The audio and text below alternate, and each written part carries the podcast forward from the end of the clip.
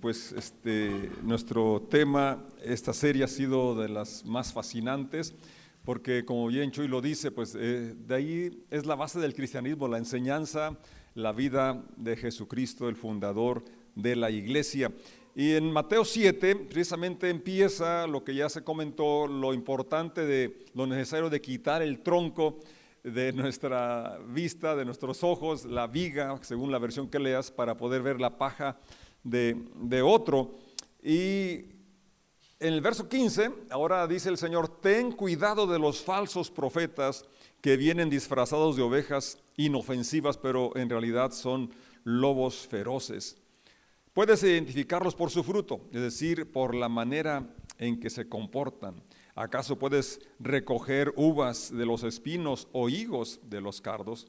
Un buen árbol produce frutos buenos y un árbol malo produce frutos malos. Un buen árbol no, produce, no puede producir frutos malos y un árbol malo no puede producir frutos buenos. Por lo tanto, todo árbol que no produce frutos buenos se corta y se arroja al fuego.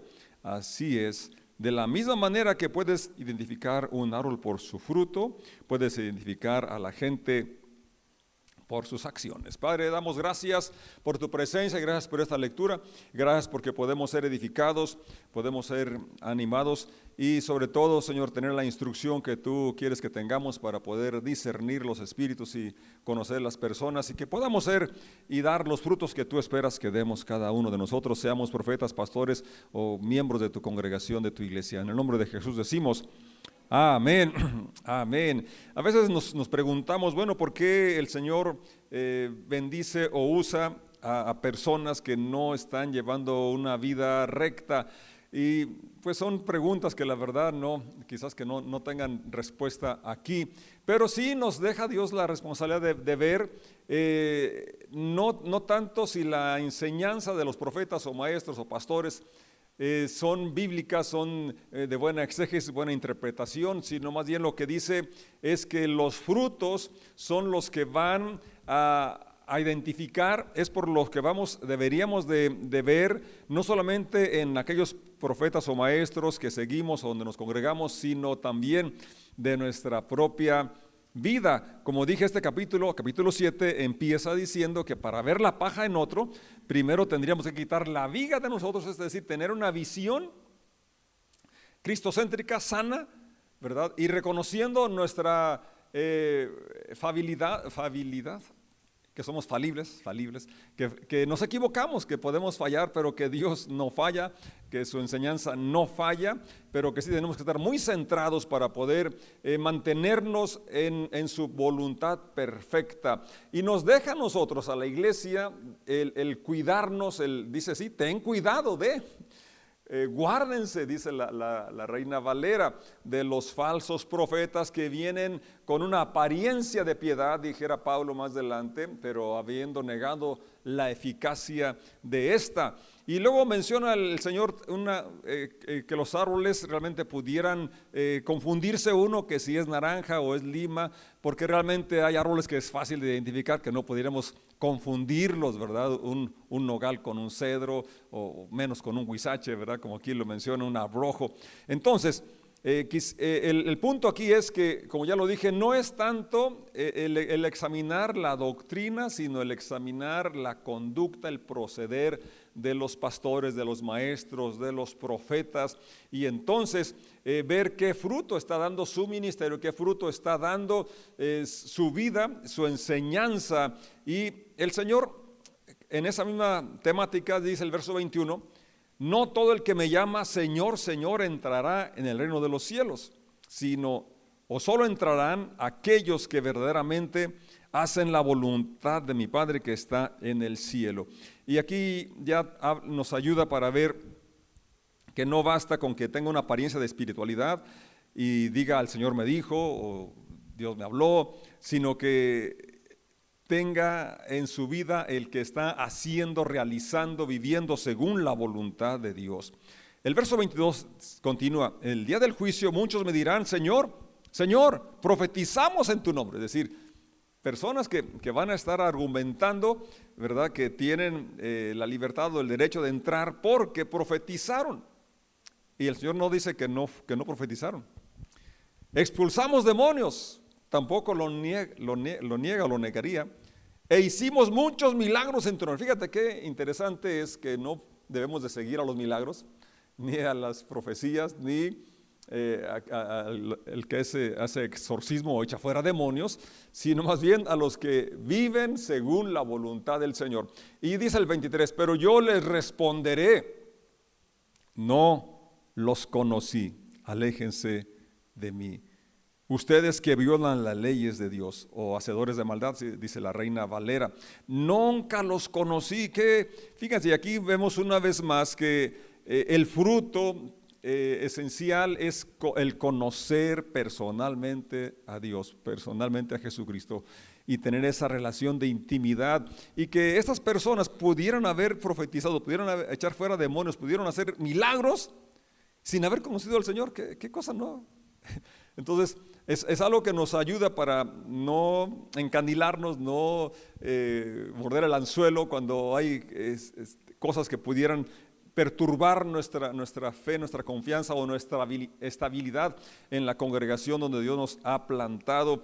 Y obviamente esto es un llamado para examinar mi, mi, forma de vida, mis acciones, pero como ya lo dije, no es solamente para aquellos que nos enseñan, sino que es un llamado para que cada creyente podamos ver qué frutos estamos dando, qué clase de árbol somos, porque depende de la clase de árbol que seamos, es el fruto que vamos a dar. Y más adelante vamos a mirar cómo esto depende de la clase de corazón que tenemos, porque el pasaje paralelo de, Lucas, capítulo 6 también, verso 43 en delante, dice, un buen árbol no puede producir frutos malos y un árbol malo no puede producir frutos buenos.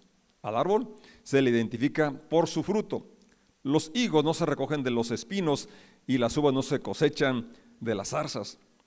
Verso 45. Una persona buena produce cosas buenas del tesoro de su buen corazón. Y una persona mala produce cosas malas del tesoro de su mal corazón. Lo que dice, lo que uno dice brota de lo que hay en el corazón. Entonces fíjate cómo aquí eh, Lucas nos ayuda a identificar no solamente a los falsos profetas, sino también a examinar nuestra vida y ver qué fruto estamos dando y que el origen del fruto, eh, de la conducta, de las acciones, incluso de las palabras, es de lo que está lleno el corazón. Y honestamente todos reconocemos, ¿verdad?, que el corazón humano es malo, es perverso, se endurece, se hace insensible, pero precisamente hoy que vamos a, celebrar la cena, la comunión, eh, recordamos que dentro de la promesa del nuevo pacto es que Dios daría un corazón nuevo, un corazón donde estaría escrita su voluntad, su ley, su palabra, que quitaría el corazón endurecido, el corazón de piedra, el corazón insensible. Y esto entonces nos habilita o nos da la opción de poder dar buen fruto. ¿Por qué? del, buen tesoro del corazón saca buenas cosas y de lo que abunda en el corazón de solo a la boca, que podamos llenar nuestro corazón de principios, de palabras, de promesas que se nos han dado para dar directriz a nuestra vida, para las decisiones y acciones que realicemos, glorifiquen a Dios, sean un fruto que glorifica a Dios, un fruto que puede bendecir a los que nos rodean. Entonces, en este capítulo, cerrando lo que se llama el, Sermón del Monte, eh, como ya lo mencioné, que habla de la necesidad de tener una visión clara, una, visión bíblica, una visión de Dios, eh, el Señor está hablándonos de la necesidad del, fruto que espera. Y en Mateo 24 también el Señor Jesús dice en el verso 11, hablando de estos días finales, que aparecerían muchos fíjate, no unos cuantos, sino muchos, falsos profetas, y lamentablemente dice, engañarán a mucha gente. Abundará el pecado por todas partes y el amor de muchos se enfriará. No es de extrañarnos, ¿verdad? Que muchas personas que empezaron con entusiasmo y han sido eh, de alguna forma defraudadas por falsos profetas, ahora su amor se ha enfriado personas que colaboraban, personas que servían, personas que habían dedicado eh, mucho de su, de, su, de su, tiempo para, para extender el reino de Dios, ahora ese amor se ha enfriado. Y dice el verso 13, pero el que se mantenga firme, a pesar de los falsos profetas, a pesar de las circunstancias adversas, el que permanezca, el, que se mantenga firme hasta el fin, será salvo. En Hechos, capítulo 20, versos 28 y 29, Pablo convoca a los ancianos, a los pastores de esa región y les dice, cuídense a sí mismos y cuiden al pueblo de Dios, alimenten y pastoreen al rebaño de Dios, su iglesia comprada con su propia sangre sobre quien el Espíritu Santo los ha designado líderes. Sé que después de mi salida vendrán en medio de ustedes falsos maestros, como lobos rapaces, y no perdonarán el rebaño. Jesucristo ya lo había mencionado que eran asalariados, que cuando había el peligro huían porque eran asalariados y no, no los pastores, no los dueños. Pablo aquí es muy preciso decir que los pastores, los maestros, los profetas, eh, somos personas que Dios nos ha puesto para servir, para ministrar. El dueño de la iglesia es Jesucristo. Aquí menciona que está comprada con su propia sangre. Y dice el verso 30, advirtiendo de estas situaciones que Jesucristo nos responsabiliza a cada uno de tener ese cuidado, de tener ese discernimiento Dice, incluso algunos hombres de su propio grupo se levantarán y distorsionarán la verdad para poder juntar seguidores. de aquí está una forma de, identificar esos frutos negativos, es que se distorsiona la verdad con el fin de jalar gente, dice, de juntar seguidores. Entonces vemos aquí lo opuesto a, la motivación correcta, que es el amor, que es bendecir, que es ayudar y es el renombre, la fama, el reconocimiento, tener seguidores. Primero a Timoteo, Pablo sigue aconsejando a Timoteo y en el capítulo 1, versos 3 en delante dice, cuando partí hacia Macedonia te rogué que te quedaras allí, ahí en Éfeso y frenaras a esas personas cuya enseñanza son contrarias a la verdad. Entonces es importante conocer la verdad. Tenemos que estudiar, escudriñar y conocer a Jesús, ¿verdad? Que es el que presenta la Biblia, que Él dice, yo soy el camino, soy la verdad, soy la vida. Dice el verso 4, no dejes que pierdan el tiempo en debates interminables sobre mitos y linajes espirituales. Esto solo conduce a especulaciones sin sentido alguno. Hay tanta eh, desperdicio de tiempo cuando se discuten ciertos temas que, como dice Pablo aquí, son meras especulaciones y no tienen sentido. Y dice lo siguiente, que no ayudan a, que la gente lleve una vida de fe en Dios. Entonces, aquí vemos ya uno de los frutos buenos que debe dar un profeta de Dios, un pastor, un maestro y un creyente en general, es aquello que ayude a que la gente lleve una vida de fe en Dios, algo que despierte en ti la confianza más plena en Dios, la fe en medio de esos, esas crisis que estamos viviendo, eh, esa situación complicada, que nuestra fe pueda ser fortalecida. Jesucristo mismo le dijo a Pedro, dice, Satanás te ha pedido para zarandearte como a trigo, pero yo he rogado que tu fe no falte. Nuestra intervención a través de la enseñanza, a través de la relación eh, que tenemos como iglesia es fortalecernos en el amor de Dios, fortalecernos en nuestra fe, que nuestra fe se desarrolle. Y dice el verso 5, el el propósito de mi instrucción es que todos los creyentes, no solo los pastores, no solo los profetas, sean llenos del amor que brota de un corazón puro. Una vez más aquí el énfasis en el corazón de donde brotan las cosas, ya sean buenas, ya sean malas, depende de la clase de corazón, depende, ¿verdad? De, de eso dependerá las acciones y también las palabras que pronunciemos. De una conciencia limpia y para eso, pues solamente cuando andamos de una forma transparente y honesta delante de Dios, cuando confesamos nuestros pecados, nos arrepentimos y nos volvemos a Dios. Y entonces Él es el que puede darnos la conciencia limpia y además de una fe sincera. Pero algunos no lo entendieron, se desviaron de esas cosas y pasan el tiempo en debates sin sentido.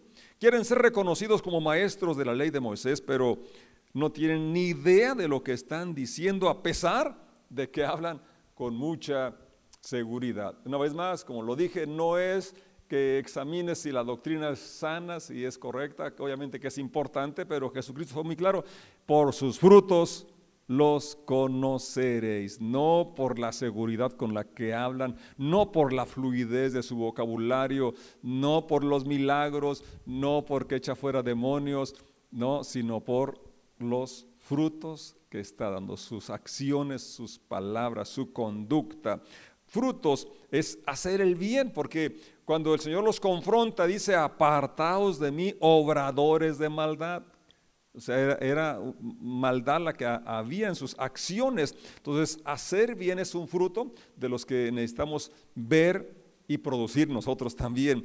Eh, sumisos u obedientes a su palabra, a su ley, porque dice, apártense de mí, hacedores de maldad, hacedores de maldad o los que quebrantan la ley. Nunca los conocí. Entonces ahí también habla de un punto importante, que nuestra relación con Dios sea íntima, sea estrecha, vaya en aumento y que sea lo que anhelamos más que nada, conocerlo más profundamente, más de cerca, para poder disfrutar de su presencia en nosotros y poder compartir. Porque de qué vamos a hablar de lo que hay en el corazón. Entonces si está, si mi corazón está lleno del amor de Jesús y conozco su carácter, su vida, su enseñanza, voy a poder expresarlo. Es, más, va a salir aún sin que lo pienses, sin que lo programes. Eso es lo que vamos a dar, porque de la abundancia del corazón habla la boca. Proverbios en el capítulo 10, verso 16 dice, la obra del justo es para vida, el fruto del justo, las acciones, lo que el justo hace es para bendecir, es para ensanchar, es para fortalecer, mas el fruto del impío es para pecado.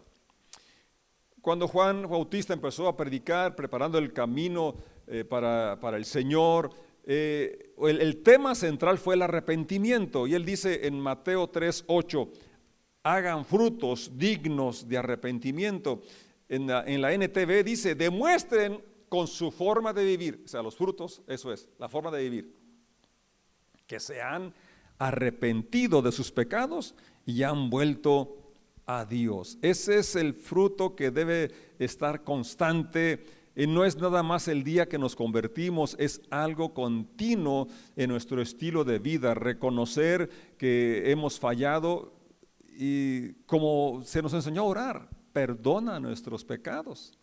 Si pedimos perdón es porque nos arrepentimos. Así es.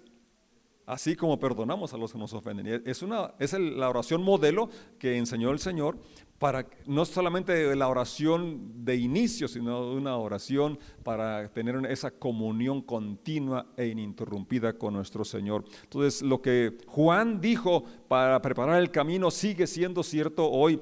Eh, el arrepentimiento y, la, y que se demuestre ese arrepentimiento con la forma de vivir que hemos vuelto a Dios. En la segunda a los Corintios, segunda carta a los Corintios, Pablo en el capítulo 9, verso 10 dice, y el que da semilla al que siembra, ¿quién es? Es Dios. Y pan al que come, proveerá y multiplicará vuestra sementera y aumentará los frutos de vuestra justicia, aumentará los frutos de vuestra justicia. En la, en la NTV dice ese, ese mismo pasaje, pues es Dios quien provee la semilla al agricultor y luego el pan para comer. De la misma manera, Él proveerá y aumentará los recursos de ustedes y luego producirá una gran cosecha de generosidad en ustedes. ¿Qué? ¿Qué tan generoso es tu pastor? ¿Qué tan generoso es ese profeta? Porque estamos viendo aquí, ten cuidado y que por los frutos los conocerías. ¿Qué tan generoso eres tú?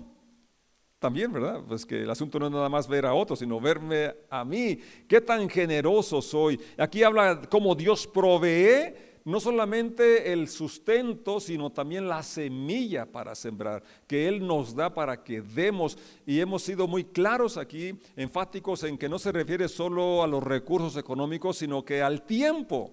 Cuando se nos convoca para una tarea, eh, ¿qué es el primer pretexto que ponemos? A veces puede ser cierto, pero eso habla también de prioridades. No tengo tiempo. Entonces, dice el Señor que podemos levantar una cosecha de generosidad en cuanto a tiempo, en cuanto a recursos y en cuanto a talentos, porque sabemos, ¿verdad?, que, por qué lo hacemos y para qué lo hacemos y porque tenemos un corazón enamorado, lleno del amor de Dios y eso nos constriña, nos impulsa a dar de gracia lo que de gracia hemos recibido.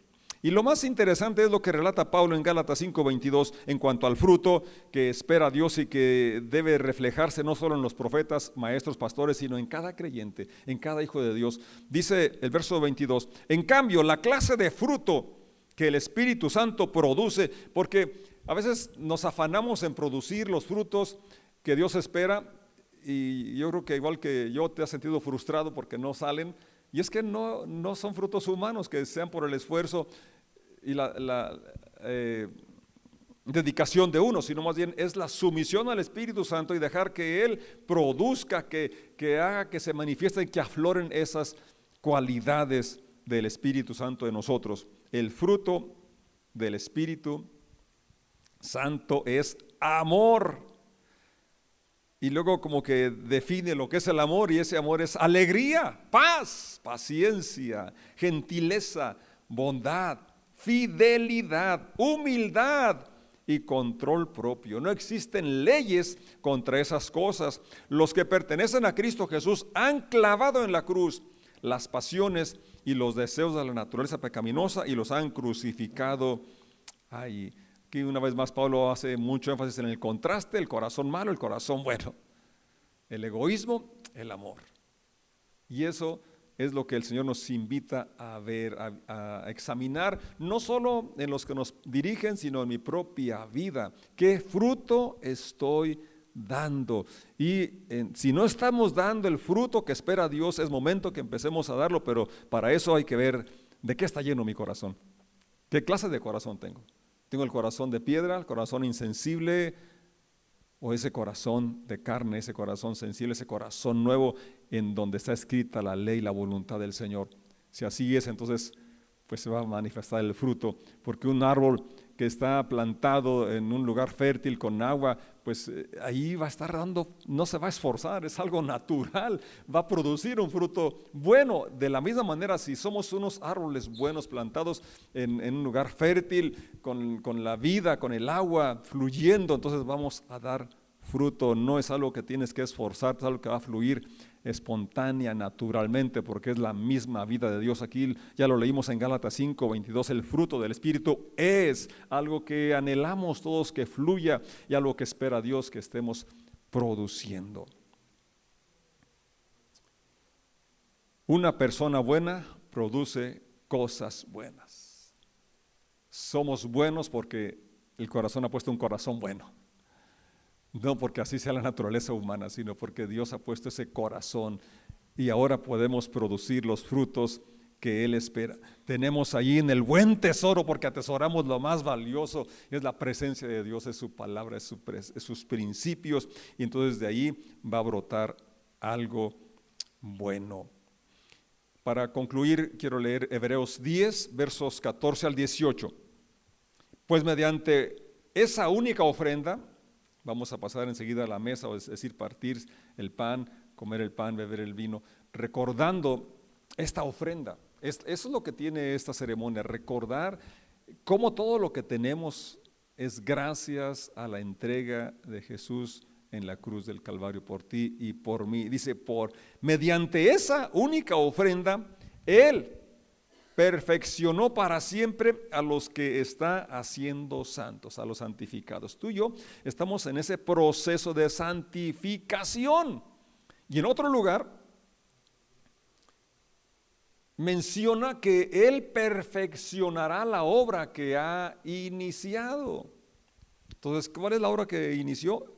El perfeccionar, la santificación. Y el Espíritu Santo también da testimonio que es verdad, pues dice, este es el nuevo pacto que haré con mi pueblo en aquel día, dice el Señor.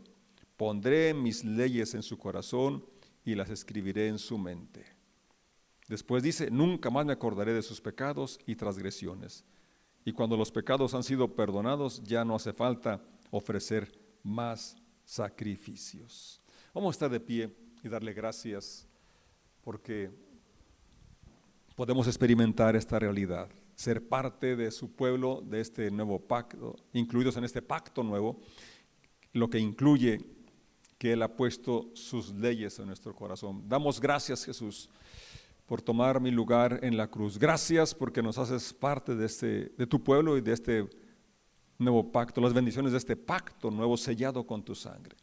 Gracias porque ahora con ese corazón nuevo eh, podemos dar frutos buenos, podemos ser ese árbol bueno que da frutos buenos, los cuales tú esperas, con los cuales tú eres glorificado y bendecimos a las personas que nos rodean. Muchas gracias. A ti toda la honra, toda la gloria en el nombre de Jesús. Amén.